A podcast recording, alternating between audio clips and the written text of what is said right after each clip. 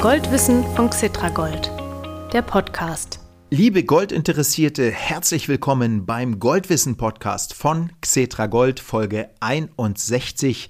Diesmal im Gespräch ist unser regelmäßiger Interviewgast Michael Blumenroth, ein seit Jahrzehnten erfahrener Rohstoffanalyst von der Deutschen Bank.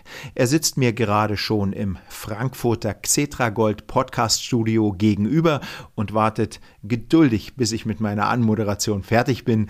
Mein Name ist Mario Müller-Dofel. Ich darf dieses wissenswerte Podcast-Format seit Folge 1, seit Herbst 2020 moderieren. Und das macht Spaß, sage ich Ihnen, weil Gold als Gesprächs- und Anlagethema super spannend ist und die Interviewgäste klasse sind. Ja, das muss ich jetzt mal sagen.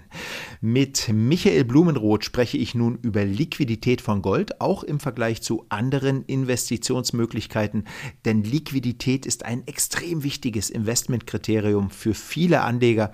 Ich habe wie immer einige Fragen vorbereitet und Michael Blumenroth wird uns Antworten geben, die wir auch verstehen, liebes Publikum. Also dann, auf geht's.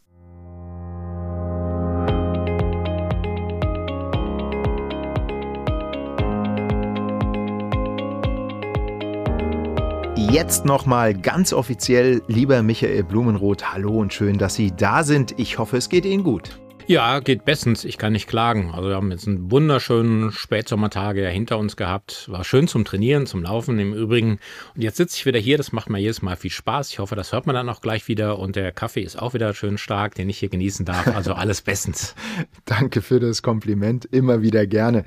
Herr Blumenroth, legen wir los mit dem Thema Gold. Ja, legen Sie doch mal bitte eine Basis für unser Thema. Was verstehen Börsianer unter Liquidität. Also liquide sagt vom Wortstamm her, das hätte ich jetzt eigentlich nochmal vor nachprüfen müssen, sowas wie flüssig. Mhm. Also flüssig, das kennt ja jeder von uns. Also ich habe auch schon eine unangenehme Erfahrung gemacht, das ist nicht, hat jetzt nichts mit Börsianer tun, zu tun. Aber ich hatte mal tatsächlich mein Konto bis zum Dispo ausgeschöpft, schob meine Girocard in so einen Geldautomaten ja. und dann hieß es leider nicht verfügbar momentan. Also da war die Liquidität bei mir etwas ausgetrocknet, mhm. um es mal so zu formulieren. Kann einem natürlich auch an der Börse passieren. Ähm, da ist auch wichtig, dass die Güter, die an der Börse oder die auch zwischen Banken gehandelt werden, dass sie liquide sind. Es gibt sehr liquide Güter und es gibt sehr illiquide Güter. Also illiquide ist vielleicht einfacher, wenn man sich Immobilien vorstellt. Man hat ein Haus gekauft oder eine Wohnung, die man vermietet und die möchte man loswerden. Dann wird das jetzt nicht innerhalb von drei Minuten ähm, passieren, sondern da muss man ja mit Notar und Kaufvertrag und Verkaufvertrag und allem dann doch etwas intensiver tätig werden. Gibt einem natürlich das Gegenteil, liquide Güter. Das sind auch insbesondere Güter, die jetzt an der Börse gehandelt werden. Das können jetzt ähm, Anleihen sein, es können auch Aktien sein, können natürlich auch ähm, Rohstoffe sein oder Währungen in irgendeiner Form und natürlich auch das Kontoguthaben. Wir können ja jetzt jederzeit ans Konto gehen, Geld überweisen, Geld abheben ja. oder Geld einzahlen. Also das ist natürlich auch etwas, was sehr liquide ist. Mhm. Sie haben gerade das Beispiel mit Ihrem Privatkonto genannt und dem Dispo-Kredit, den, den ausgeschöpften. Warum ist Liquidität für Börsianer so wichtig? Börsianer haben ja meistens irgendwas vor, was, ähm, also sie haben eine Meinung über den Markt. Sie sind zum Beispiel jetzt, haben sie Aktien gekauft, äh, weil sie der Ansicht sind, es geht hoch oder haben jetzt zum Beispiel gerade Aktien gekauft. Jetzt passiert Folgendes, es gibt ein Ereignis, man möchte gerade an dem Tag vielleicht seine Aktien loswerden oder man möchte sein Portfolio umschichten, mhm. verkaufen, kaufen. Das machen Börsianer ja gerne, dazu gibt es ja auch die Börsen. Und jetzt passiert irgendein Ereignis, die die Liquidität austrocknet. Wir haben zum Beispiel jetzt ähm, gerade dieses Jahr im März haben wir so ein Beispiel gehabt. Es gab ja in den USA so eine sogenannte Regionalbankenkrise. Genau. Mhm. Genau. Da hatten sehr viele Anleger von einigen Regionalbanken, dann Silicon Valley, wo jetzt diese großen EDV-Konzerne sitzen, hatten dort Geld abgezogen und die Regionalbanken hatten nicht genug Aktiva zur Verfügung, also Anleihen oder Kontenguthaben woanders bei anderen Banken, um diese Ausflüsse zu kompensieren. Also mit anderen Worten, sie haben mehr Geld auszahlen müssen, als sie eigentlich zur Verfügung hatten. Mhm, mh. Ist natürlich für eine Bank ähm, das Schlimmste, was passieren kann. Ähm, der Anleger kommt, will sein Geld haben und ich kann es tendenziell nicht bedienen, weil ich habe jetzt keine Anlagegüter, die ich sofort zu Geld machen kann. Ja. Das ist natürlich etwas, was für Börsianer dann sehr wichtig ist. Jetzt in dem Fall war es von der Bank gewesen. Wir haben aber auch andere Ereignisse, an die ich mich jetzt so erinnere. Bin ja dann doch schon so ein alter Börsenhase. Ja, absolut. Die Haare werden auch allmählich grau beim Börsenhasen. 11. September zum Beispiel, da kann ich mich sehr gut dran erinnern in den USA, weil da war ich nämlich auch gerade drüben gewesen in den USA. Nicht nur privaten einschneidendes Erlebnis, sondern auch ähm, für meine Position, weil ich auch damals schon im Handel tätig gewesen bin, auf einmal ähm, die Börsen naheliegenderweise in New York geschlossen nachdem am 11. September die Anschläge passiert sind. 11. September 2001. 2001 schon wieder gewesen. über 20 Jahre her. Ja, die Zeit rast. Wir sind gar nicht älter geworden. Wir sind nicht älter geworden. Nein. Nee, wir sehen eigentlich genauso aus wie früher. Ja. Wenn wir mal die alten Jugendfotos jetzt rausholen. Ja, genau. genau. Also da, aber immerhin, das hat sich so im Gedächtnis so ein bisschen festgegraben. Mhm. Das ist dann Anrufe damals hier, Handy und sowas gab es ja damals noch nicht so mhm. richtig, sondern die alten Knochen. Ja. So die ersten ähm, Münztelefonen war eigentlich das das Mittel der Stunde damals gewesen ja. oder auch im Hotel, wenn man Glück hatte und das Ferngespräch noch bezahlen konnte. Da war es tatsächlich schwierig, weil die US-Börsen naheliegenderweise geschlossen waren. Mhm. Die sind ja teilweise direkt an den World Trade Center angegliedert gewesen, gerade die Rohstoffbörsen, wo Gold gehandelt wird. Ach ja. Mhm. Die Comex, das Gebäude war auch beschädigt, mhm. nachdem World Trade Center zusammengebrochen ist und dann war die Liquidität nicht mehr da. Ja. Man sitzt auf einer Position und will sie loswerden, kaufen oder man will auch kaufen. Kann ja auch sein, dass jemand kaufen möchte, weil er sagt, das ist eine super Kaufgelegenheit. Ja. Ähm, der Markt ist total pessimistisch. Alle sind negativ eingestellt. Jetzt will ich kaufen, weil ich nehme an, es geht wieder hoch oder wie Costolani sagte, wenn die Kanonen donnern, dann einsteigen in die Märkte. Aber die meisten Leute wollten verkaufen und irgendwann ist kein Markt mehr da.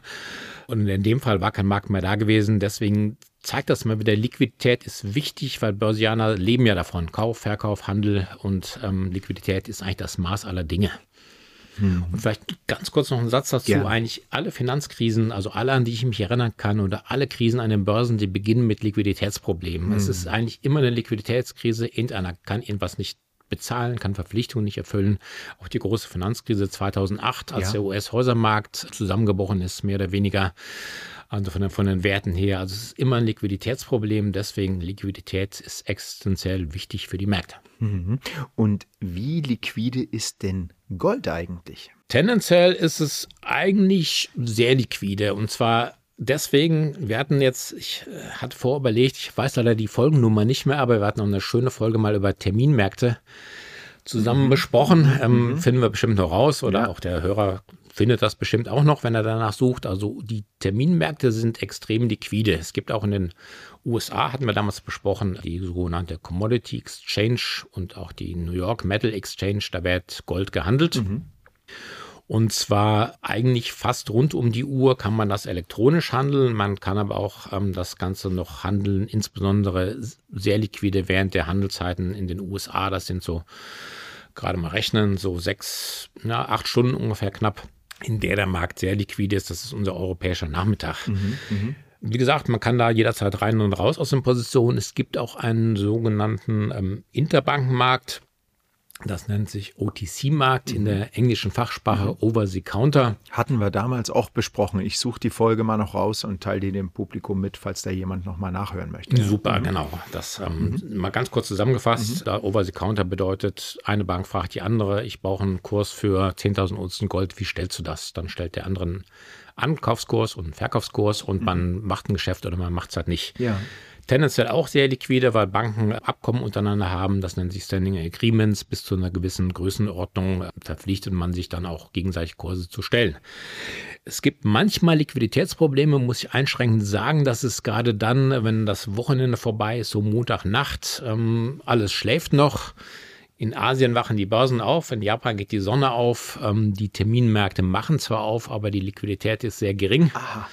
Und dann ist eigentlich so eine Phase, wo es so ein bisschen gefährlich ist. Da kann es Kursschwankungen können da übertrieben sein. Entweder passiert Montagnacht gar nichts, weil keiner Lust hat, oder aber Montagnacht, ähm, gerade wenn am Wochenende ein Ereignis gewesen ist, besteht so die Gefahr, dass man dann so eine kleine Liquiditätsfalle reinläuft, dass in Japan sich die Kurse dann stärker bewegen, als sie das normalerweise tun würden. Ach so, ach so. Und was heißt dann Liquiditätsfalle? In dem Fall, es gibt auch, den Begriff gibt es auch in der Makroökonomik, mhm. der passt aber jetzt nicht so ganz. Das bedeutet, dass man was handeln möchte, aber man hat dann Kursspannen, die da passen dann Lastwagen durch.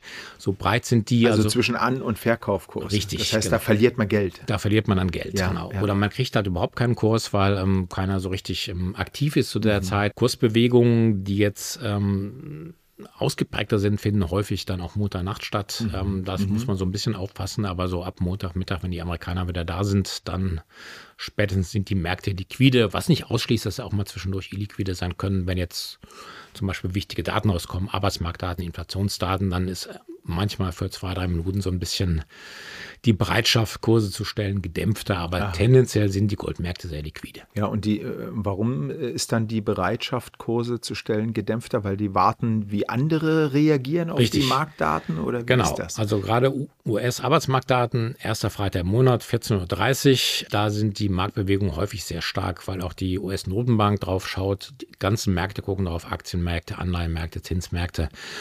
Und wenn jetzt überraschende Daten rauskämen, dann hängen meistens Algorithmustrader heißen die hinten drauf. Das mhm. bedeutet, es gibt ähm, Handelshäuser, die oder Hedgefonds, die programmieren vor Maschinen. Wenn die Anzahl der neu geschaffenen Stellen größer ist als 500.000, dann kaufst du Dollar oder machst irgendwas anderes. Also sie werden Maschinen, die Algorithmen werden vorher programmiert und man weiß ja nicht, was kommt. Und dann so, so die ersten ein, zwei Minuten, wenn solche Daten rauskommen, kann schon mal sein, dass da tatsächlich dann auch die Kurse, wie eben gesagt, ein bisschen breiter gestellt werden, dass man mhm. dann Geld verliert, wenn man rein oder raus will oder dass man auch weniger Kurse gestellt bekommt. Ja.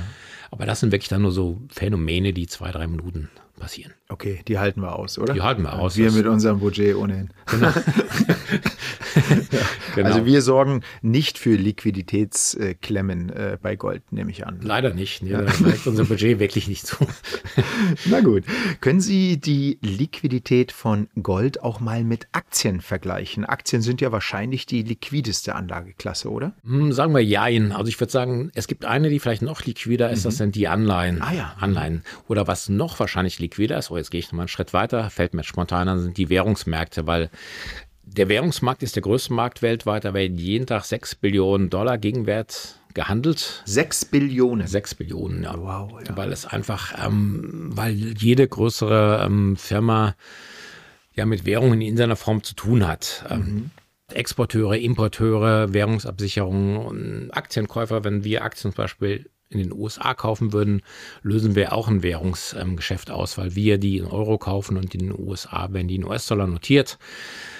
Also passiert eigentlich alles, was weltweit an den Märkten gehandelt wird, ist eigentlich etwas, wo ein Währungseinfluss reinkommt, äh, mehr oder weniger. Mhm, mhm, Aktien auch sehr liquide, Anleihen sind vielleicht noch ein bisschen liquider, weil sehr viele auch Versicherungen, Firmen ähm, oder auch Banken Geld in Anleihen parken.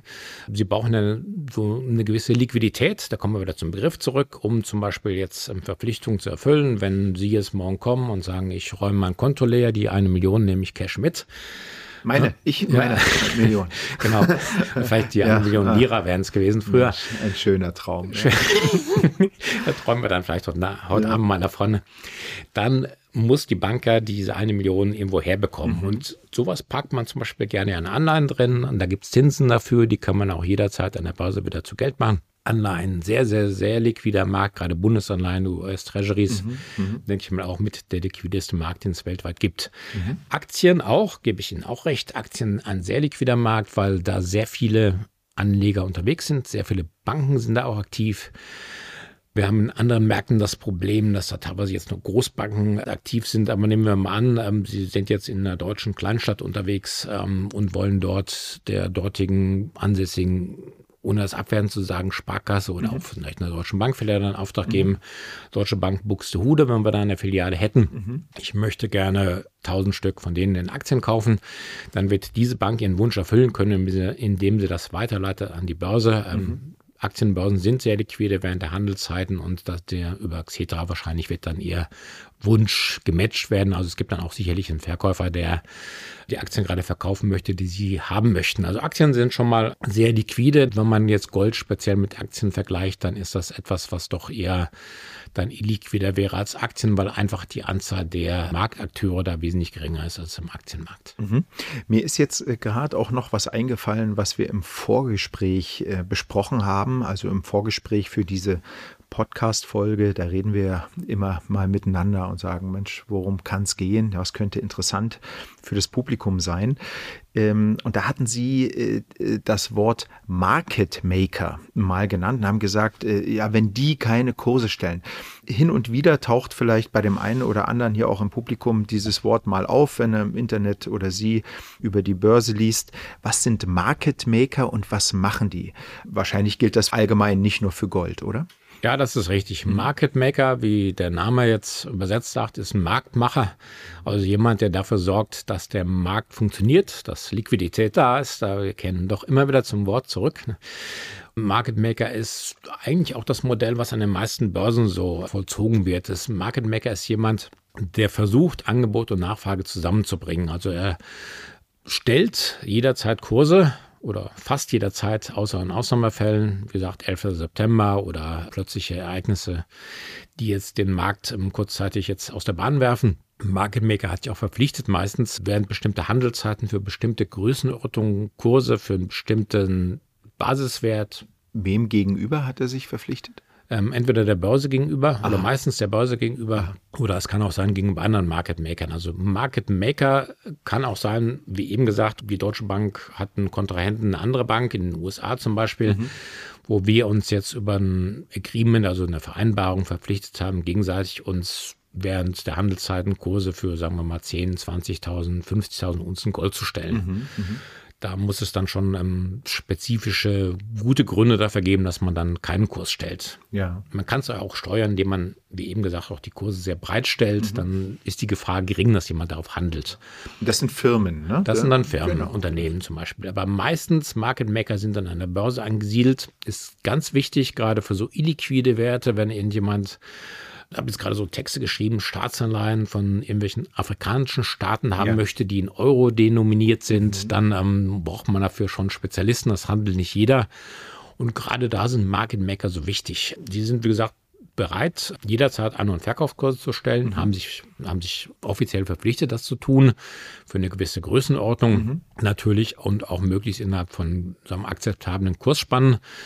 Wie verdient der Market Maker daran mhm. Geld? Ne? Das ist natürlich dann auch die Frage, warum ja. macht das jemand überhaupt? Ja.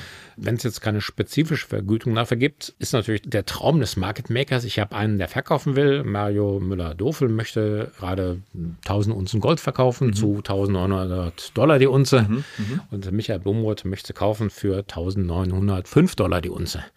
Jetzt knallt der Champagnerkorken, weil er sagt sich, ich habe einen Käufer, ich habe einen Verkäufer und ich kann die beiden zusammenführen und mache das, ja, wie gesagt, dem Verkäufer Mario Müller-Dofel zahle ich die 1900 ah. und Michael Blumroth nehme ich die 1905 ab. Er hat da 5 Euro gemacht. Hätte er dann gemacht, ja, mhm. genau. Pro Unze. Mhm. Pro Unze. Also das wird nicht passieren, da mhm. sind die Spannen dann wesentlich ähm, geringer meistens, mhm. aber so als Beispiel. Ah. Ist natürlich dann sehr schön. Ähm, da hat man, wenn man Ankauf und Verkauf hat, der sich ausgleicht, ist natürlich perfekt für einen Market Maker. Aber meistens passiert das halt leider nicht. Die Realität ist dann häufig etwas härter als so die Wunschvorstellung. Mhm. Dann besteht die Möglichkeit, Sie möchten 500 Unzen verkaufen, ich möchte 1000 kaufen, dass der erstmal unsere beiden Geschäfte gegeneinander erfüllt und 500 Unzen mir auch erfüllt, aber dann versucht das von jemand anders zu bekommen. Nicht von Ihnen, sondern er stellt mhm. einen Kurs in den Markt rein, der vielleicht ein bisschen höher ist als Ihr Verkaufskurs. Mhm versucht das Ganze zu bekommen. Also er nimmt das dann auf seine eigene Position drauf. Ja. Er kann es auch machen, dritter Fall und letzter Fall. Sie kommen an und sagen, 1000 Unzen Gold, möchte verkaufen, 1900 Dollar die Unze. Er findet aber keinen Kontrahenten momentan. Also Kontrahent heißt einer, von dem er das beziehen kann. Ne? Das hat nichts mit genau. Wettbewerber zu tun. Genau, einer, der das Gegengeschäft dazu machen kann. Genau, das genau. Gegengeschäft, ja. Genau, mhm. in dem Fall nimmt er das vielleicht auf seine eigene Position und hofft, dass er im Laufe des Tages dann noch jemand findet, der ihm das teurer abnimmt oder hat vielleicht auch eine Meinung und sagt, hm, heute Nachmittag geht der Markt hoch, weil das und das. Das ist meine Meinung, mein Bauchgefühl sagt mhm. das. Der mhm. Bauch mhm. ist ähm, ordentlich, da ist gutes Gefühl drin. Mhm. Dann nimmt er das auf seine Position drauf. Das kann auch sein. Also Marken Maker sehr wichtig, weil sie die Liquidität in die Märkte rein spenden mhm, mh. und ähm, dafür sorgen, dass An- und Verkäufe möglichst ausgeglichen werden. Mhm, mh. Ja, danke. Haben wir jetzt noch so einen kleinen Nebenstrang hier aufgemacht. Ne? Market Maker, wieder was dazugelernt. Vielen Dank dafür. Gehen wir zurück zur Liquidität, obwohl, nee, da waren wir jetzt im Grunde die ganze Zeit auch, als wir bei den Market Makern waren. Aber zurück zu den Metallen. Sind eigentlich alle Metalle, die an der Börse gehandelt werden, so liquide wie Gold? Nee, bei weitem nicht. Also alle Metalle, eigentlich sagen wir gar kein Metall ist so liquide wie Gold, würde ich sogar sagen. Gut, es gibt so Basismetalle, das sind Industriemetalle, die werden in London sehr aktiv gehandelt, aber wenn man so zum Beispiel Edelmetalle betrachtet, dann gibt es auch ein paar ganz seltene Edelmetalle, Iridium, Ruthenium, Rhodium. Die meisten wissen gar nicht, dass das Edelmetalle sind. Ich weiß auch nicht, was die unter dem Begriff Edelmetalle zu suchen haben. Ich glaube, das hängt mit der Korrosionsbeständigkeit zusammen. Mhm, mhm, sind aber auch Metalle, die durchaus gebraucht werden. Gerade Rhodium wird gebraucht für Autokatalysatoren. Ja. Bei denen ist das Problem, dass die Metalle nicht börsengehandelt sind. Es gibt also keine börsengehandelten Kurse wie an der COMEX in New York oder an der CBOT in Chicago. Es ist also sehr schwierig, dann ähm, validen Kurs zu finden. genau dafür braucht man dann auch so Market Maker, die sich bereit mhm. erklären, ähm, Kurse zu stellen. Aber es sind nicht Kurse, die man jetzt im Internet nachverfolgen kann, ja. ähm, wo man sehen kann, der Kurs handelt genau dort und dort. Auch Platin, Palladium, das sind ja schon Ebenmetalle, die sagen mehr Anlegern was. Da gibt es ja auch durchaus Produkte drauf. Wir hatten ja auch immer Produkte, Deutsche Bank. Also so Zertifikate. Zertifikate, so. Mhm. Optionsscheine und sowas. Die mhm. sind schon liquider, die werden ja auch Börsen gehandelt mhm. und deswegen besteht da auch eine höhere Liquidität. Aber die Teilnehmer sind viel weniger als im Gold. Also ja. da ist der Markt dann schon enger als im Gold. Ja. Ja, aber wie ist es denn mit Silber? Silber haben wir noch gar nicht besprochen. Das ist sozusagen der kleine Bruder von Gold, so heißt es zumindest häufig. Davon gibt es ja jede Menge. Da müsste doch Silber auch relativ liquide sein, oder? Sagen wir jein. Also es gibt davon jede Menge, aber das ist vielleicht genau das Problem, weil jede Menge bedeutet, wenn man Transaktionen zwischen Banken macht. Wir verkaufen einer Bank in London jetzt 10.000 Unzen Gold. Dann muss dieses Gold auch physisch vorhanden sein, ähm, damit man das verkaufen kann oder man muss das Gold sich leihen. Wenn ich ein Gold verkaufe, kann ich nicht Gold verkaufen, was ich überhaupt nicht besitze, ja. sondern ich muss es entweder irgendwo gelagert haben, also bei der Bank of England mhm. hauptsächlich, oder aber ich muss mir Gold irgendwo herleihen, dass ich dann weiterverkaufen kann und ich kaufe mir das irgendwann wieder zurück. Jetzt ist das bei Gold kein Problem, weil Gold ist ja ähm, doch dann recht, ähm, sagen wir mal, teuer. Mhm.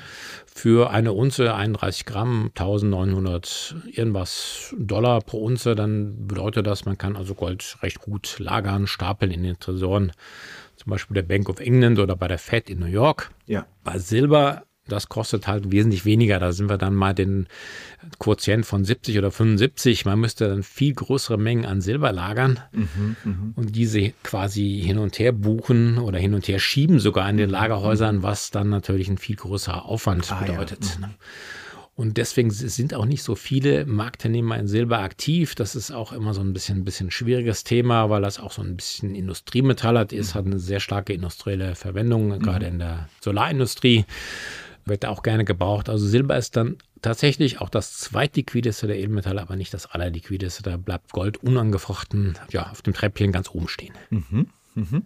Ja, und jetzt fällt mir natürlich auch noch physisches Gold ein, also Barren und Münzen vor allem, die manche Leute ja in Schließfächern, Tresoren im Garten eingebuddelt oder oder unter dem Kopfkissen äh, lagern.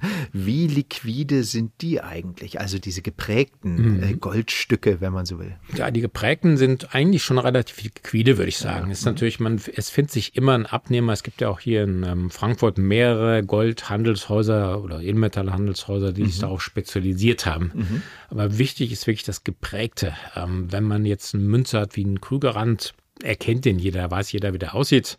Man kann damit auch zu uns zur Bank gehen oder zu einem Edelmetallhandelshaus und dann kriegt man auch einen Preis für die Unze Krügerrand zum Beispiel. Und das ist auch die Preisgestaltung ist da auch relativ ähnlich zwischen den Banken und den Handelshäusern, mhm. weil einfach der Preis, sagen wir mal, nicht normiert ist, aber so, so diese, diese Spanne, über die wir eben geredet haben, An- Verkaufsspanne, sind auch dann zwischen Banken und Handelshäusern wirklich recht ähnlich. Also mhm. relativ liquide, aber man muss natürlich dazu sagen, man muss das dann aus dem Kopfkissen rauszerren oder unter dem Kopfkissen hervorholen. Man muss damit dann physisch irgendwo hingehen mhm, und das mhm. Ganze dann zum Verkauf anbieten. Das darf keiner wissen, was ich da in der Tasche habe.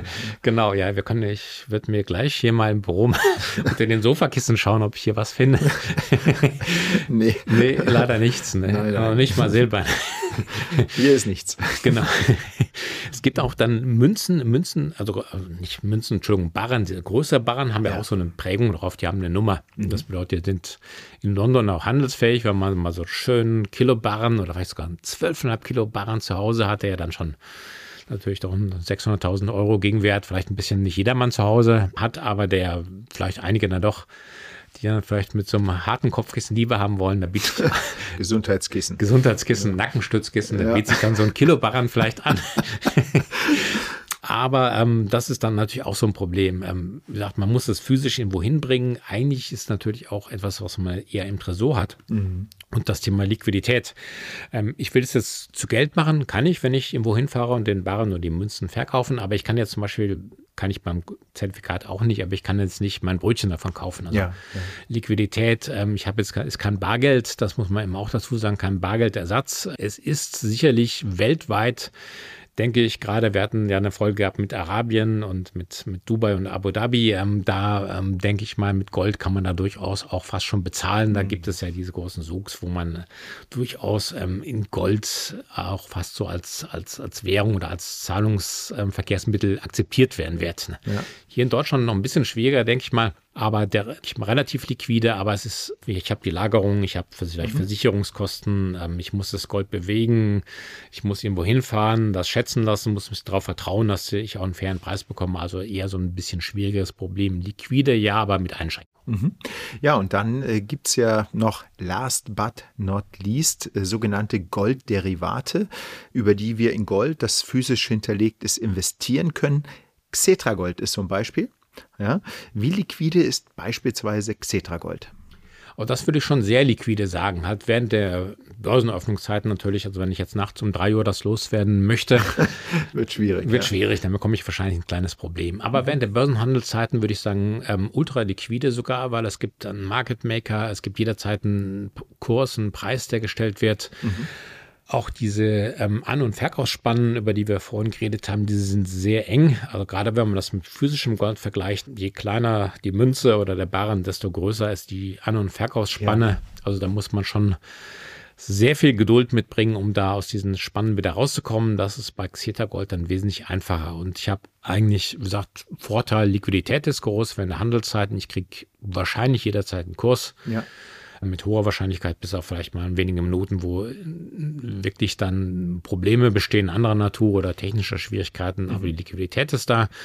Man kann sich das ja sogar auch ausliefern lassen, man ja. kann sich das auch physisch ausliefern lassen. Genau. Also ich will jetzt nichts ähm, gut reden, wo ich nicht selbst von überzeugt bin. Ich kann auch sagen, ich spare jeden Monat ein bisschen über einen Sparplan in mhm. Gold. Also ich fühle mich da sehr wohl damit. Das ist eigentlich ein Produkt, was ich doch ähm, für sehr liquide halte und was ich eigentlich sehr auch ähm, empfehlenswert finde. Ja, na, wenn Sie das sagen, dann äh, ist das natürlich schon eine fundierte Einschätzung. Ganz vielen Dank, Herr Blumenroth.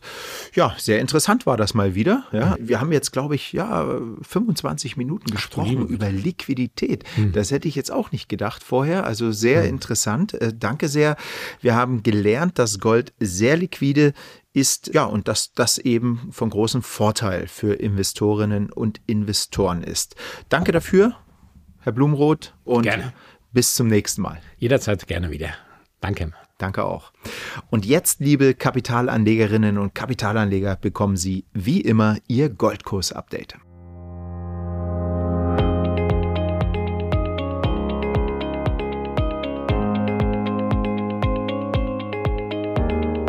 So, dann schauen wir uns mal die Goldperformance an der Börse an. So richtig Spaß macht das derzeit nicht, aber auch solche Phasen sind normal an der Börse. Und jetzt kommt ein richtig langer Satz dazu. In den zwei Wochen vom 15.09.2023, als die vorige Goldwissen-Podcast-Folge erschienen ist, bis zum Vortag der Veröffentlichung dieser Folge, also bis zum 28.09., ist der Preis für die Feinunze Gold in US-Dollar um rund 2% und in Euro wechselkursbedingt um rund ein halbes Prozent gefallen. So, durchatmen und weiter geht's. Seit dem bisherigen Höchstkurs dieses Jahr am 5. Mai, damals notierte die Feinunze bei rund 2050 US-Dollar, ist der Kurs in Dollar um mehr als 8% und in Euro um etwas mehr als 4% korrigiert. Das ist ganz schön viel. Aber seit Jahresanfang Seit dem 1. Januar bleibt dennoch in beiden Währungen ein Plus in Dollar von rund 3% und in Euro von rund 5%. Naja, ich meine, das kann sich doch weiterhin sehen lassen. Und weil es mir gerade wieder einfällt, noch eine Ergänzung zum Interview mit Michael Blumenroth, das Sie vor dem Goldkurs-Update gehört haben. Da sprachen wir ja mal kurz über die Podcast-Folge zu den Terminmärkten für Gold. Ja, und ich wollte diese Folge nachliefern. Vorhin hatte ich die Folgennummer nicht im Kopf. Jetzt habe ich sie wieder im Kopf. Es war die Folge 45 und sie hieß oder sie heißt dem Goldkurs auf der Spur. Das war eine ebenfalls sehr wissenswerte Veröffentlichung mit Michael Blumenroth von der Deutschen Bank. Also hören Sie auch dort mal rein. Damit sind wir am Ende der 61. Folge des Goldwissen Podcasts von Xetra Gold. Xetra Gold wird seit mehr als 15 Jahren herausgegeben von der Deutsche Börse Commodities GmbH und Jahr für Jahr wird Xetra Gold bei den Investoren beliebter. Warum Gold als Portfolio-Beimischung eine gute Wahl ist, erläutern wir in dieser Podcast-Serie aus unterschiedlichsten Blickwinkeln. Abonnieren Sie den Goldwissen Podcast mit einer Podcast-App oder hören Sie die Folgen im Internet auf www.xetra-gold.com. Auch dort finden Sie alle Folgen unter dem Menüpunkt Gold News. Hören Sie auch ältere Folgen an, die meisten sind zeitlos aktuell. Bis zum nächsten Mal und viele Grüße, Ihr Mario Müller-Dofel.